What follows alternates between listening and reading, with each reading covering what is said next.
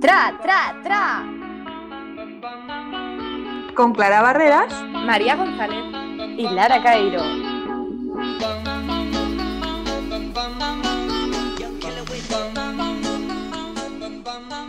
Este viernes 18 de septiembre estrenamos con mucha, mucha, muchísima ilusión nuestra serie de podcasts culturales Tra Tra Tra. Aviso, aviso porque arrancamos un poco fuerte, ¿no? ¿Te gustan los temas tabú? Pues bien, quédate porque estás escuchando el podcast idóneo. Esta semana apostamos por...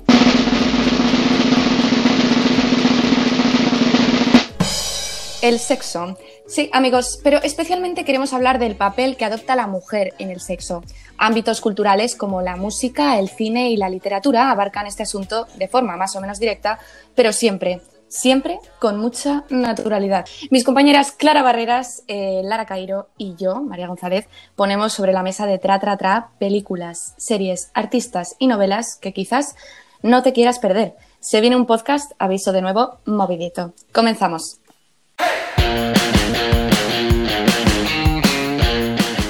Culto Records.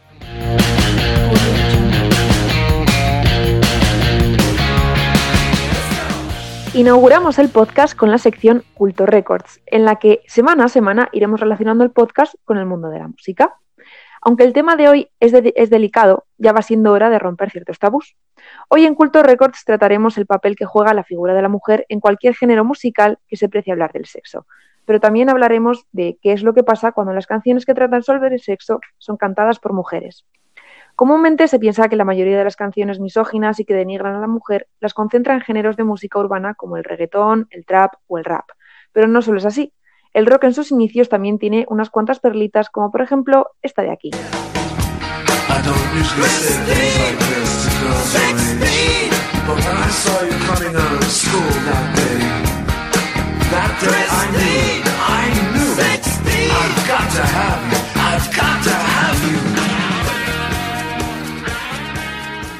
Corría el año 77 cuando Jane Simmons, el vocalista del grupo Kiss, cantaba esta parte de la canción Christine Sixteen, en la que le dice a una menor de edad que normalmente no le diría eso a chicas de su edad, pero que cuando la vio salir del colegio aquel día lo supo. Tenía que tenerla, tenía que tenerla.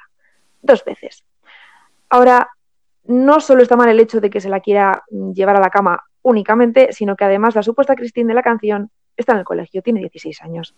Y esto no acaba aquí. Seguro que si os menciono bandas como ACDC o los Guns N' Roses, podéis decirme alguna canción suya o al menos reconocerlas. Hombre, welcome to the jungle de toda la vida. No Y sé si lo he pronunciado bien. Clara, tú sí que vales, amiga. Hombre, Por supuesto.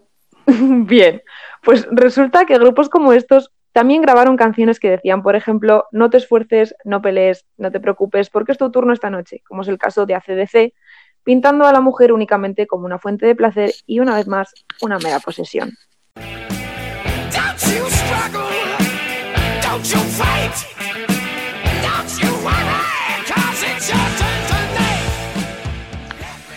Por su parte, Axel Rose con los Guns N' Roses también soltaron alguna perlita en su canción It's So Easy, con esta parte que vais a escuchar ahora de la canción, que dice literalmente Date la vuelta puta, tengo una utilidad para ti, de todas formas no tienes nada mejor que hacer y estoy aburrido.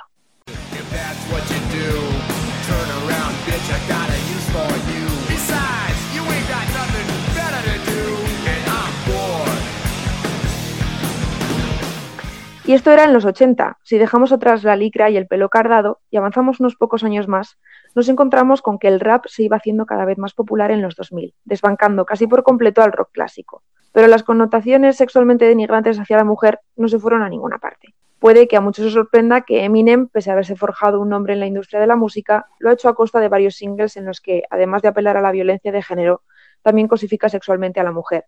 Como por ejemplo en esta canción que muchísimos de vosotros conoceréis, que se llama The Real Slim Shady.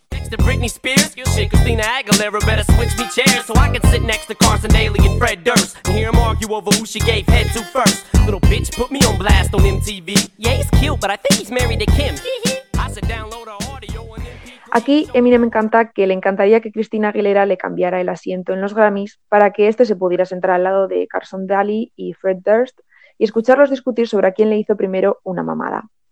Respecto a esta canción, Eminem comentó en una entrevista de Vanity Fair que no había tenido buena suerte en sus relaciones y que era por eso por lo que utilizaba este tipo de lenguaje. Según informa el Washington Post en un artículo de 2014 que titularon Cómo Eminem utiliza la misoginia para vender canciones. De todas formas, ningún tipo de experiencia es justificación para escribir letras de este tipo. Y de los 2000 saltamos ya a la música de hoy en día, un panorama dominado por el reggaetón y el trap, que son géneros que han dado de qué hablar en esta materia. El reggaetón, sobre todo, mm, es calificado como uno de los más polémicos en cuanto a sus letras machistas, pero a su vez también es uno de los más consumidos. ¿Quién, quién no baila reggaetón en las discotecas? Hombre, yo la primera. Dentro del panorama musical español, el artista Zetangana ha sido criticado varias veces por sus letras machistas. De hecho, el Ayuntamiento de Bilbao canceló su concierto en agosto del año pasado por cantar letras como esta de su canción Fácil.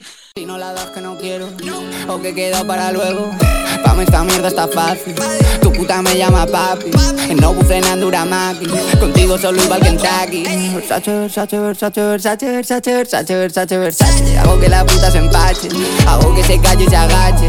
Me llaman torero porque entro a matar. Dale, don- Además te referís en la canción a que todas las mujeres pueden estar a su disposición porque para él es fácil conseguirlas, les denigra completamente al utilizar la palabra puta para referirse a ellas. También crearon polémica los dos últimos versos de la canción que hemos escuchado, ya que muchos creen que incita a la violación. Como Tangana, otro de los artistas que abarca el panorama de las listas musicales de hoy en día, Maluma, tampoco ha, ha estado exento de polémica. Maluma fue duramente acusado en esta canción llamada Cuatro Babies porque presenta a la mujer como un objeto con el que él puede desahogarse de manera sexual cuando y como él quiera. Estoy enamorado de baby. Siempre me dan lo que quiero, cuando yo les digo. Hay una soltera. En resumidas cuentas, chicas, todos estos singles, desde el rock hasta ahora, han sido duramente criticados, sí o no, porque en su día al rock no se le criticaba apenas, pero ninguno ha sido censurado a la hora de reproducirse en la radio o realizar alguna actuación en directo. Algo que sí ha ocurrido con algún tema de artistas femeninas que han querido cantar sobre el sexo. Entonces, ¿qué pasa cuando es la mujer la que habla del sexo en las canciones? Pues bien, si nos vamos a tan solo dos años atrás, a 2018, creo que podéis recordar el momento en el que Becky G estrenó su canción Mayores. A mí me gustan más grandes, que no me quepan en la boca. Lo beso que quiera darme, que me vuelva loca, loca. Y sí, como las anteriores canciones que he mencionado, se convirtió en número uno en las listas de España y, la- y Latinoamérica. Pero el problema vino cuando las redes estallaron tachándola de obscena, irrespetuosa, guarra y una larga lista de adjetivos entre los que apenas se podía encontrar algo bueno. Otro de los contratiempos contra los que tuvo que lidiar la cantante mexicana fue su censura a la hora de cantar en directo mayores en las cadenas españolas Telecinco y Televisión Española, cambiando el trozo que hemos escuchado antes por A mí me gustan más grandes, que con un beso en la boca me hagan volar en el aire y que me vuelva loca. Algo a lo que la cantante respondió así en el programa de Pablo Motos, El hormiguero. Yo siempre, siempre, siempre voy a ser muy, muy orgullosa de ser mexicana, latina, pero también yo creo que hay muchas cosas en nuestra cultura, que es el machismo, que deberíamos votar totalmente. O sea, estamos viviendo en 2018, o sea, no, no los tiempos de antes. Y yo siento que especialmente cuando viene a, a la prensa o, o especialmente con am, estaciones de radio, o sea, ellos están viviendo en, en otro mundo, o sea, para ellos es, es algo, no, no, no, no, quieren cambiar la letra, quieren que, que no, no lo dices así, o tienen tantas opiniones, pero cuando vienen los hombres no dicen nada. Y eso, eso sí para mí es un problema. Pero esto no es algo que se esté reivindicando ahora, y es que artistas como Ivy Queen ya lo decían allá por el 2003. En especial, esta cantante puertorriqueña cantaba en su single Yo quiero bailar versos como Y yo te digo, si tú me puedes provocar, eso no quiere decir que para la cama voy, llevando la connotación sexual a algo divertido y no a algo agresivo y que tiene casi que convertirse en obligación si a una mujer le da la gana bailar de manera sensual. No es muy difícil llegar a la conclusión de que todavía queda un largo camino por recorrer para poder llegar al punto en el que no se le juzgue a una mujer por cantar sobre el sexo. Pero al menos se han llevado a cabo numerosas peticiones y movimientos, tanto en las calles como en las redes sociales, en contra del machismo dentro de la música. Uno de los más famosos, por cierto, fue la campaña Usa la razón, que la música no degrade tu condición, creada por un grupo de estudiantes y la fotógrafa Linely Ibáñez. En ella representaban escenas literales de ciertas canciones que degradaban, a la figura femenina para concienciar a la población de lo que realmente estaban cantando o bailando cada fin de semana en las discotecas, con el sublema sientes lo que escuchas. En definitiva, el tabú del sexo en temas cantados por mujeres sigue estando todavía a la orden del día, pero aún lo están mucho más las canciones que sexualizan a la mujer y la convierten en un objeto sexual. Pero cambiar esta realidad está en manos de todos nosotros, que somos los que escuchamos música y damos nuestra opinión sobre ella en redes sociales o entre amigos. Os animo, por cierto, a echarle un ojo a la iniciativa y que comentéis en la publicación de Instagram qué os parece y qué opináis sobre este tema en la música. Muchas gracias y nos vemos la próxima semana.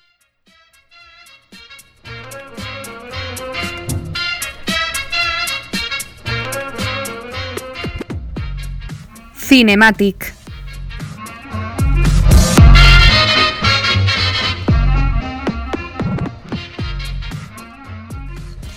Este viernes estrenamos por fin también nuestra sección de cine y series.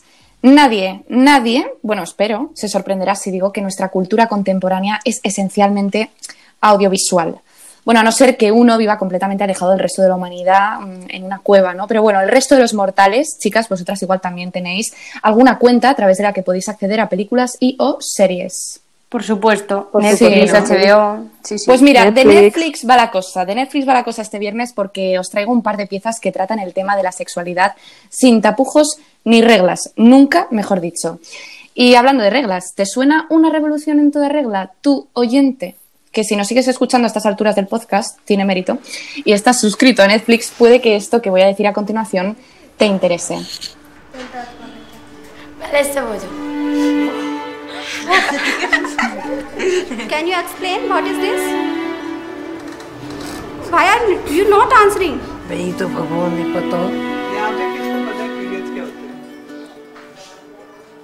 Ahora mismo estabas escuchando un fragmento del tráiler de Una revolución en toda regla. En inglés, a ver si lo pronuncio bien, Period. End of Sentence. Es un documental que se estrenó por primera vez en febrero de 2019 en Estados Unidos. Su casi media hora de duración, 25 minutos para ser más exactos, retrata la vida que llevan a cabo las mujeres de un pueblo llamado Japur, no sé si alguna ha estado allí, situado a las afueras de Nueva Delhi. Hasta aquí, bueno, pues todo bien, ¿no? Todo correcto. Mujeres, la India, vida ordinaria, genial. Pero lo que hace de este cortometraje una pieza especial es la manera en la que se refleja la valentía de estas mujeres en la lucha contra el estigma que supone la menstruación en su sociedad. Una sociedad en la que apenas se habla del asunto, principalmente por vergüenza e ignorancia, entre otros muchos problemas. Gracias a la iniciativa que muestran algunas de nuestras protagonistas, la mentalidad del pueblo va cambiando muy poco a poco y muy gradualmente. O sea, imaginaos, incluso también para algunos hombres. ¿eh? Su directora, de origen iraní-estadounidense, que se llama Raika, me va a perdonar la señora porque no voy a saber pronunciar su apellido, Zektachi, retrata la vida de una población desfavorecida que apenas cuenta con los medios suficientes para el cuidado de la higiene menstrual. O sea, imaginaos.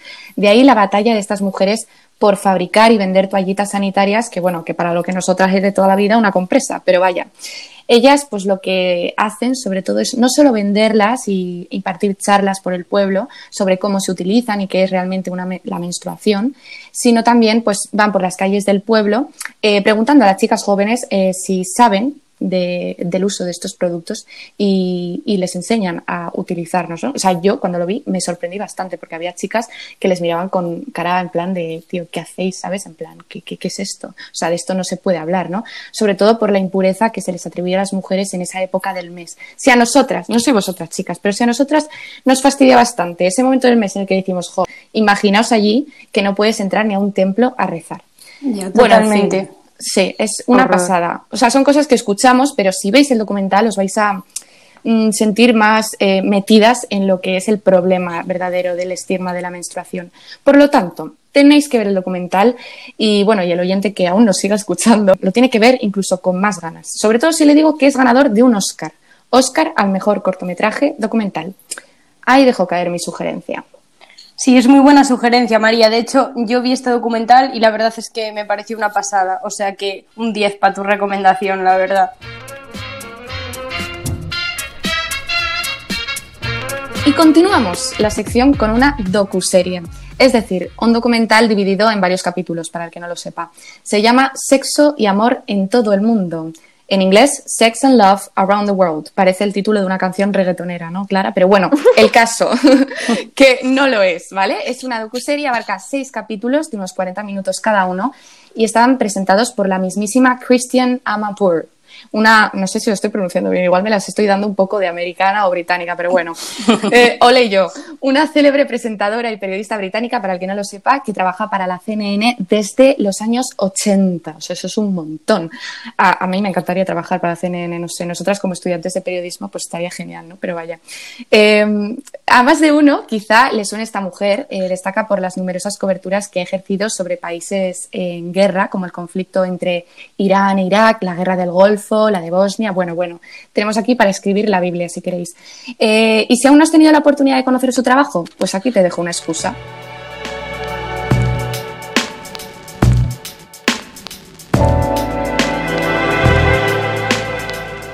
La plataforma Netflix dio a conocer esta docuserie en el año 2018, año en el que Amanpour nos sorprendió a todos, a mí la primera, cambiando radicalmente de asunto en su trabajo periodístico. Pasó de la guerra al amor, ¿vale? Bastante antagónico. Si te propongo un tour por todo el mundo, mm, ¿aceptarías? No sé vosotras, ¿aceptaríais un Por tour supuesto todo el que mundo? sí. De cabeza. Sí, ¿verdad? De ¿No? cabeza. Si os, digo, si os digo que este tour pasa por Tokio, Delhi, Beirut, Berlín, Accra, Shanghái, ¿os animaríais? 100%. Por supuesto que sí. Vale, bueno, a ver, pues tampoco nos vamos a motivar, ¿no? Que tal y como están las cosas ahora, pues viajar no es lo más recomendable, pero bueno. En una tarde podéis pasar por estas mm, ciudades o estos sitios, ¿no? Eh, si realmente pues queréis conocer la cultura de estas exóticas metrópolis, así como las diversas formas en las que cada una de ellas se vive y se piensa el amor y las relaciones sexuales. Entonces, en ese caso, mm, tendréis que ver sexo y amor en todo el mundo, porque es un recorrido por todas estas culturas súper diferentes. O sea, mm, la gente dice, el mundo es un pañuelo. Mentira. O sea, cada ciudad es totalmente distinta a la siguiente. Es una pasada. Llama muchísimo la atención cómo un concepto tan universal como lo es el sexo se tome de una manera tan particular en según qué cultura nos movamos. El sexo se puede nutrir de varias cosas, ¿no? Pues creencias, valores, prejuicios, creatividad, de la ignorancia, de todo. Y se puede ver envuelto en tantas, tantas, tantas eh, características en función de los mensajes que uno puede haber ido recibiendo de la sociedad en la que se haya criado. No sé si con esto hasta aquí estáis de acuerdo conmigo, chicas. Igual no me habéis entendido, pero No, no, sí, claro que se te ha entendido.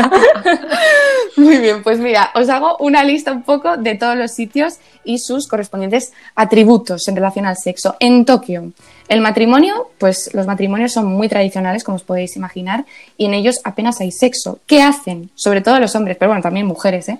que acuden mucho pues a la prostitución o incluso a eh, el contrato de chicas y chicos de compañía, ¿no? Entonces, como apenas se habla de sexo en la pareja, y menos en un matrimonio, pues hay muchísima pues, sexo, libre, pero todo de, forma muy clandestina, apenas se habla. Todo incluso para paliar esa carencia patente dentro del matrimonio. En Delhi, en la India, no se muestra el cariño en público. O sea, mm, eh, de los besos y agarrarse la mano, olvidaos, o sea, olvidaos. Y bueno, se da mucho el matrimonio concertado, cosa que nos suena muy a tercermundista o a hace siglos, pero no, o sea, todavía sigue, sigue dando. ¿eh? En Beirut, la importancia de la virginidad es algo, vamos, eh, primordial, ¿no? Y la reconstrucción del himen para disimular el pecado, ¿no? Mm, entre comillas, pues también se da muchísimo, sobre todo en las consultas ginecológicas, ¿no? De chicas que han perdido la, virginidad antes, antes del matrimonio y acuden a su ginecóloga, es una pasada. Eh, si lo veis, os fijaréis un poco en alguna escena así eh, que lo explica y llama muchísimo la atención, ¿no? Eh, la vida, además, de las mujeres solteras e independientes a nivel laboral y económico eh, se considera también algo extraordinario e incluso inconcebible en Beirut. O sea que en el documental también se refleja la vida y el testimonio de algunas de estas mujeres que viven pues así, ¿no? En plan solas, que tienen su trabajo y tal, y es una pasada. Eh, también está Berlín, una, que refleja una sexualidad pues un poco más desinhibida, un sexo ocasional concertado por las aplicaciones de citas, el porno, ¿no? ya estamos hablando más de Occidente. En Accra, que bueno, está en África, eh, pues sobre todo el sexo está marcado por la rectitud cristiana eh, y sobre todo pues único y exclusivo dentro del matrimonio. Además, una de las cosas que más me llama la atención es que, bueno, una esposa, una mujer, o sea, no puede ser para nada infiel a su marido, pero muchos maridos pues tenían su propia jerarquía amorosa, ¿no? Estaba la esposa, la amante, la novia y eso pues incluso la esposa misma lo sabía, pero apenas le hablaban porque decían, mira, pues ya está. Y es una manera de vivir pues que se lo toman con tanta naturalidad que yo, no sé vosotras chicas, pero yo llego a estar en ese en ese sitio con esa manera de funcionar y me quedaría flipando, pero bueno, en fin. Y ya pasamos al último sitio, Shanghái. Se ve marcado mucho el sexo ese choque entre la noción más conservadora eh, a vida y por haber del sexo y el matrimonio y las nuevas tendencias artísticas que van calcando sobre este lugar, eh, sobre todo que tratan el tema del sexo con libertad, sin tapujos, en el ámbito artístico, ¿no? que para ellos pues, es bastante escandaloso. Y así, sin tapujos ni rodeos, perdón por el cachorrollo que os he mandado, pero es que me he emocionado muchísimo con esta docuserie porque a mí me encantó. No sé si vosotras la habéis visto, chicas. No, yo no la he visto, pero bueno, ahora me la apunto. Bueno, bueno, pues Yo, ahora mira, sí, no he visto ninguna de tus recomendaciones, pero me las apunto todas.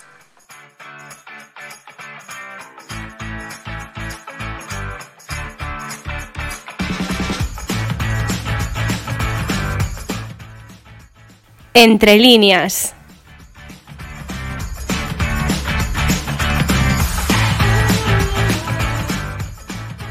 Y así, sin tapujos ni rodeos, ya pasamos a la literatura, otro ámbito que desde siempre ha tratado el asunto del podcast de este viernes, el sexo. Lara Cairo, mi amiga y compañera, nos lo cuenta. Buenas, ya tenía ganas de empezar el programa. Bueno, hoy en mi sección os traigo una serie de lecturas que para mí, eh, bueno, son mi top 5, creo que son 5, sí, que están relacionadas con este tema. Y cada una abarca aspectos diferentes y trata aspectos diferentes relacionados con el sexo. Me encantaría también que si conocéis más lecturas, pues las comentaréis en la última foto que subimos a Instagram, que nuestra cuenta es tra tra tra podcast. Así que eso, ya sabéis, darnos un follow por ahí, que siempre ayuda, siempre viene bien, compartir y esas cosas. Bueno, vamos allá. Mi primera recomendación es un libro llamado Follamos, de Beth Ay, madre. Olive. Madre De mía, empezamos fuerte. Empezamos fuerte siempre, Mary, por favor. Cuéntanos un poco, Lara. ¿Qué es esto? Bueno, este libro habla sobre cómo la sexualidad está condicionada por expectativas, presuposiciones y tabúes. A mí me parece muy interesante porque es una invitación, ¿no? O sea, la autora nos invita a que desaprendamos el sexo que conocemos, esto es, que desaprendamos los cuerpos que nos tienen que gustar obligatoriamente o las prácticas que se perciben como las únicas posibles. Por ejemplo, es cierto que en la, en la cultura, en la sociedad que vivimos, como que mm, la mayoría de gente siempre se habla de sexo heterosexual, por ejemplo. Entonces, la autora invita a que desaprendamos como los, las expectativas y las presuposiciones que tenemos sobre el sexo en general. Una de las cosas que más me gusta a mí del libro es que no se queda solo en la teoría, sino que te invita a profundizar y a pensar lo que a ti te gusta, lo que tú quieres y con lo que te sientes más cómoda, algo que para mí es esencial en el sexo. No, o sea, te estimula que tú salgas de tu zona de confort y a que busques lo que, mm, lo que te gusta a ti, no lo que tiene que ser. Entonces eso está, está muy bien, ¿no? Mm, También dice que después de que hagas este proceso, pues eh, escuches al otro o, o no, o que te quedes solo con, con el proceso a nivel individual, ¿no? Y bueno, ella sí que dice que es verdad que eh, puedes quedarte con el proceso y mm, llevarlo a cabo de manera individual o compartirlo y compartir ese placer. Entonces, bueno, básicamente para mí este libro fue un descubrimiento porque habla de unas relaciones más humanas, más placenteras y más reales, porque al final estamos hablando de relaciones más conscientes. Tú cuando sales de tu zona de confort y empiezas a dejar de lado lo que tiene que ser para centrarte en lo que a ti te gusta y en lo que a ti te apetece, pues siempre va a ser más auténtico. Y ya sabéis que a mí mm, romper con los moldes siempre me, me ha gustado. A ti te, te encanta. Te encanta, Tú te encanta, Lara. rompiendo.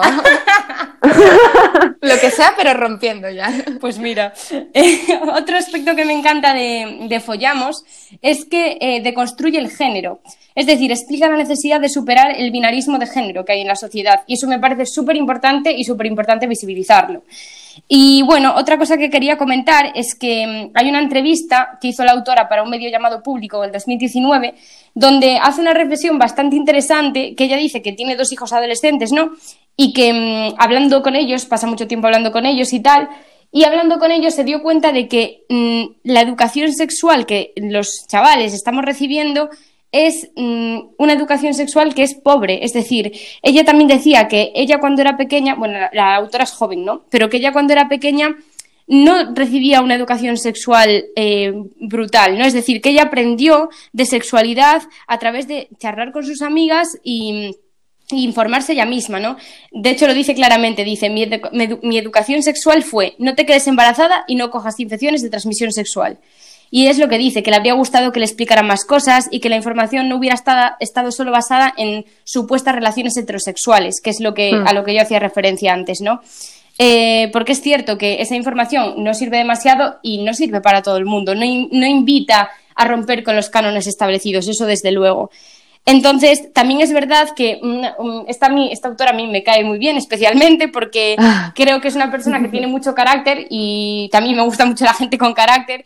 Hizo una, una afirmación en esta entrevista que me gustó mucho y con la que estoy de acuerdo además, que dice que mm, en la sociedad tenemos como muy metido en la cabeza el, ¿cómo decirlo? Esta, esta suposición de eh, que si follas mucho o eres muy follable eres más guay, ¿no? Y si eres Sí. una mujer tienes que ser follable y si eres un hombre tienes que follar mucho, ¿no? Entonces, que sea como sea, follar te da un capital social, visto como un bien de consumo y enfocado desde el miedo. Y eso, como mm, con haciendo referencia a bien de consumo, hace referencia a que es un sexo poco humano, porque la gente recibe en muchas ocasiones una educación sexual, por ejemplo, a través de la pornografía.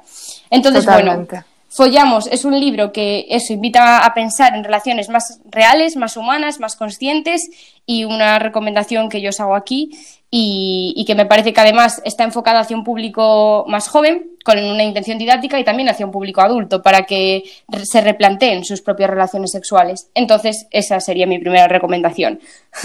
La segunda sería, eh, bueno, quizás no gusta a todo el mundo, ya aviso, porque es cierto que la autora tiene un estilo peculiar al escribir y además es bastante combativa y tiene bastante mala leche.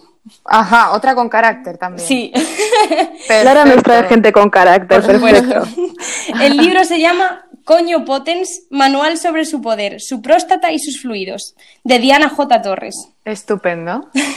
Bueno, básicamente este libro habla sobre cómo a lo largo de los siglos la ciencia ha silenciado las realidades anatómicas de las mujeres y ha patolo- patologizado todo lo que no encajara dentro de los parámetros de la falocracia, la heterosexualidad y los roles binaristas de género. O sea, básicamente habla de un tema que aún es tabú, que son los coños y su eyaculación.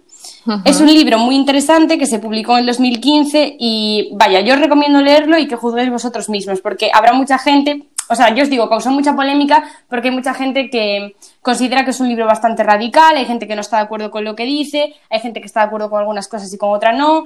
Yo os, invito a leerlo y que juzguéis vosotros mismos. Incluso podéis Oye, comentarme sí. en Instagram. Dime. Eh, perfecto, sí, que, que comenten en Instagram y si quieren yo te voy a comentar aquí. Eh, ¿Con estilo peculiar a qué te refieres de escritura?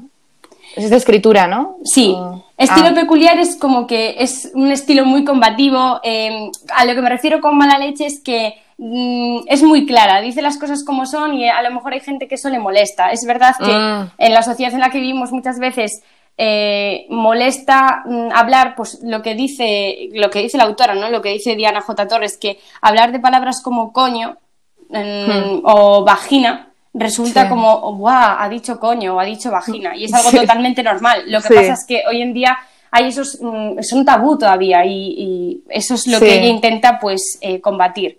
No, y si encima el libro se publicó en 2015, ¿no? Que has dicho. Claro, sí, todavía Pues había... en 2015 tela, ¿eh? Sí, sí. Sí, por eso. Y eh, mi tercera recomendación es un libro de una de mis personas favoritas del mundo, que es Judith Butler, que mm, es El género en disputa. Y bueno, la verdad es que os recomiendo la- su obra entera, no solo, no solo este libro, porque me parece una pasada. Y bueno, ya os digo que es un poco complicada de entender, pero que merece muchísimo la pena. Butler, en su obra, eh, señala la diferenciación entre el sexo, macho-hembra, y el género, hombre-mujer, y propone la idea de que el sexo es a la naturaleza lo que el género es a la cultura. Esto es, plantea que ambos son construcciones socioculturales dados en el discurso. Básicamente lo que hace Butler es criticar la idea existencialista de que las identidades de género son inmutables ¿no? y que encuentran arraigo en la naturaleza, en el cuerpo, en una heterosexualidad normativa y obligatoria. Mm, A mí me parece una persona súper inteligente y de verdad, o sea, me gusta muchísimo su obra, o sea, que os la recomiendo toda, o sea, me parece increíble, entrevistas de ella que tenéis en YouTube, o sea, fascinante. Lo apuntamos todo, Lara, lo apuntamos todo. Yo estoy aquí con papel y bolí. Vale. Tope. Otra recomendación, esta es más breve, es una escritora estadounidense de los años 90 que es considerada pionera del pensamiento feminista individualista que se llama Voltairine de Clerc y tiene un ensayo muy interesante que se llama Esclavitud sexual, que lo podéis encontrar en internet, es así cortito, y constituye una condena a las ideas de belleza femenina que había en el momento. A mí me parece muy interesante porque, aparte de que es un ensayo breve, yo eh, ya os digo, no la conocía, la conocí la semana pasada, esta, esta escritora, y me pareció muy, muy interesante porque mm, plasma la libertad que tenían los esposos para violar a las mujeres sin consecuencias y de manera impune en, aquel- en aquellos años. O sea, me parece, vamos, una, una auténtica locura. Y En los años la verdad es que 90 esto. Sí, está muy muy bien escrito. y Antes de me- ayer. sí, merece muchísimo la pena. O sea, de verdad, mm, recomendadísimo. Vale. Y por último, recomiendo El placer de María Ges S, no sé muy bien cómo se pronuncia. Por un momento yo pensaba que ibas a decir María Geskrig. Yo ya digo, esto yo no lo he escrito. No, de momento qué yo creo que susto. No, no, para nada, para nada. Perdón, continúa. de María Ges o es, no lo sé pronunciar muy bien, que es una ilustradora que a mí me gusta mucho. Y bueno, eh, el libro habla de un despertar sexual, ¿no? De la libertad, de vencer el pudor, de vencer la culpa. Que a los niños le hablamos como si fueran tontos. El tete, toto, la churra, el pito, pues una vulva y un pene y luego ya le vamos cargando de las connotaciones sexuales que queramos, ¿no? Pero sí como que da vergüenza entonces nos da vergüenza y buscamos nombres que son muy ridículos. Y avergonzarnos de nuestro cuerpo no tiene sentido. O sea, a nadie le da vergüenza decir pulmón, brazo, corazón, porque ya nos va a dar vergüenza decir clítoris, vagina, vulva. Habla sobre el clítoris y afirma que siempre ha sido el gran desconocido, porque es verdad que siempre se ha estudiado la anatomía desde una perspectiva masculina. Y bueno, por supuesto, habla sobre eh, que el relato sobre el sexo y sobre el placer siempre ha sido esencialmente masculino.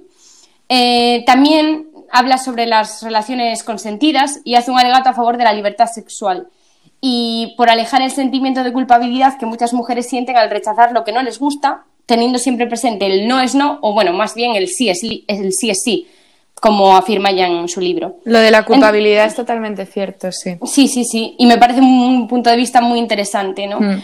Y bueno, la autora critica la falta de educación sexual que hay en los colegios y en las familias y mm, entonces esto, según ella, se traduce en relaciones íntimas sin afecto, sin placer y llenas de frustración. Y bueno, además de que este libro es una novela gráfica, que es algo que se me olvidó comentar antes, que es, mm, bueno, la, la chica es ilustradora, entonces es una novela gráfica preciosa, con unas ilustraciones preciosas que creo que merece muchísimo la pena. y bueno, estas serían mis recomendaciones. Intenté poner eh, ejemplos, pues una novela gráfica, narrativa, un ensayo corto, eh, a Judith Butler, que es mm, bueno, mm, una feminista que, eh, que escribe como de manera más compleja y quizá eh, se centra más en, en la reflexión y la investigación y hay que pararse un Mm. poco más. Es más divulgativa, Eh, quizás. Claro. No sé, entonces intenté poner ejemplos muy diferentes, pero hay muchísimos libros más, o sea, he encontrado muchísimos más, así que si queréis alguna recomendación más, mm, comentadlo en Tratrata Podcast en Instagram o mandándonos un mensaje directo si queréis una segunda parte de los podcasts o lo que sea. Y quería dar las gracias a Lorena Boquete, que es psicóloga y sexóloga eh, a la que os recomiendo seguir en Instagram, que me ayudó a escoger títulos para este podcast. Y también os quiero recomendar el programa de Celia Blanco, que habla de diferentes temas relacionados sobre el sexo. La podéis seguir en Spotify y su programa se llama Con Todos Dentro. Y bueno, esto sería todo, así que espero que lo hayáis disfrutado, que hayáis tomado nota de las recomendaciones y De muchas todo. gracias. Muchas gracias, chicas. Ha sido un placer hablar con vosotras. Gracias a vosotras. y Clara. Nos vemos en el gracias. próximo podcast de Tra Tra Tra. Tra, tra, tra. Y nada, ya sabéis, compartir con nosotros todo lo que queráis por redes sociales. Un Es que beso. yo en realidad nací para ser cantante, o sea, lo tengo clarísimo. Desde luego, vamos, tú Por ya te que sí, Lara. carrera de cantante ya va de aquí para arriba. Gracias, hasta Venga, luego. un beso, chao. Bring me a dream. Make him the cutest that I've ever seen. Young killer with Give him two lips like roses and clover. Tell him that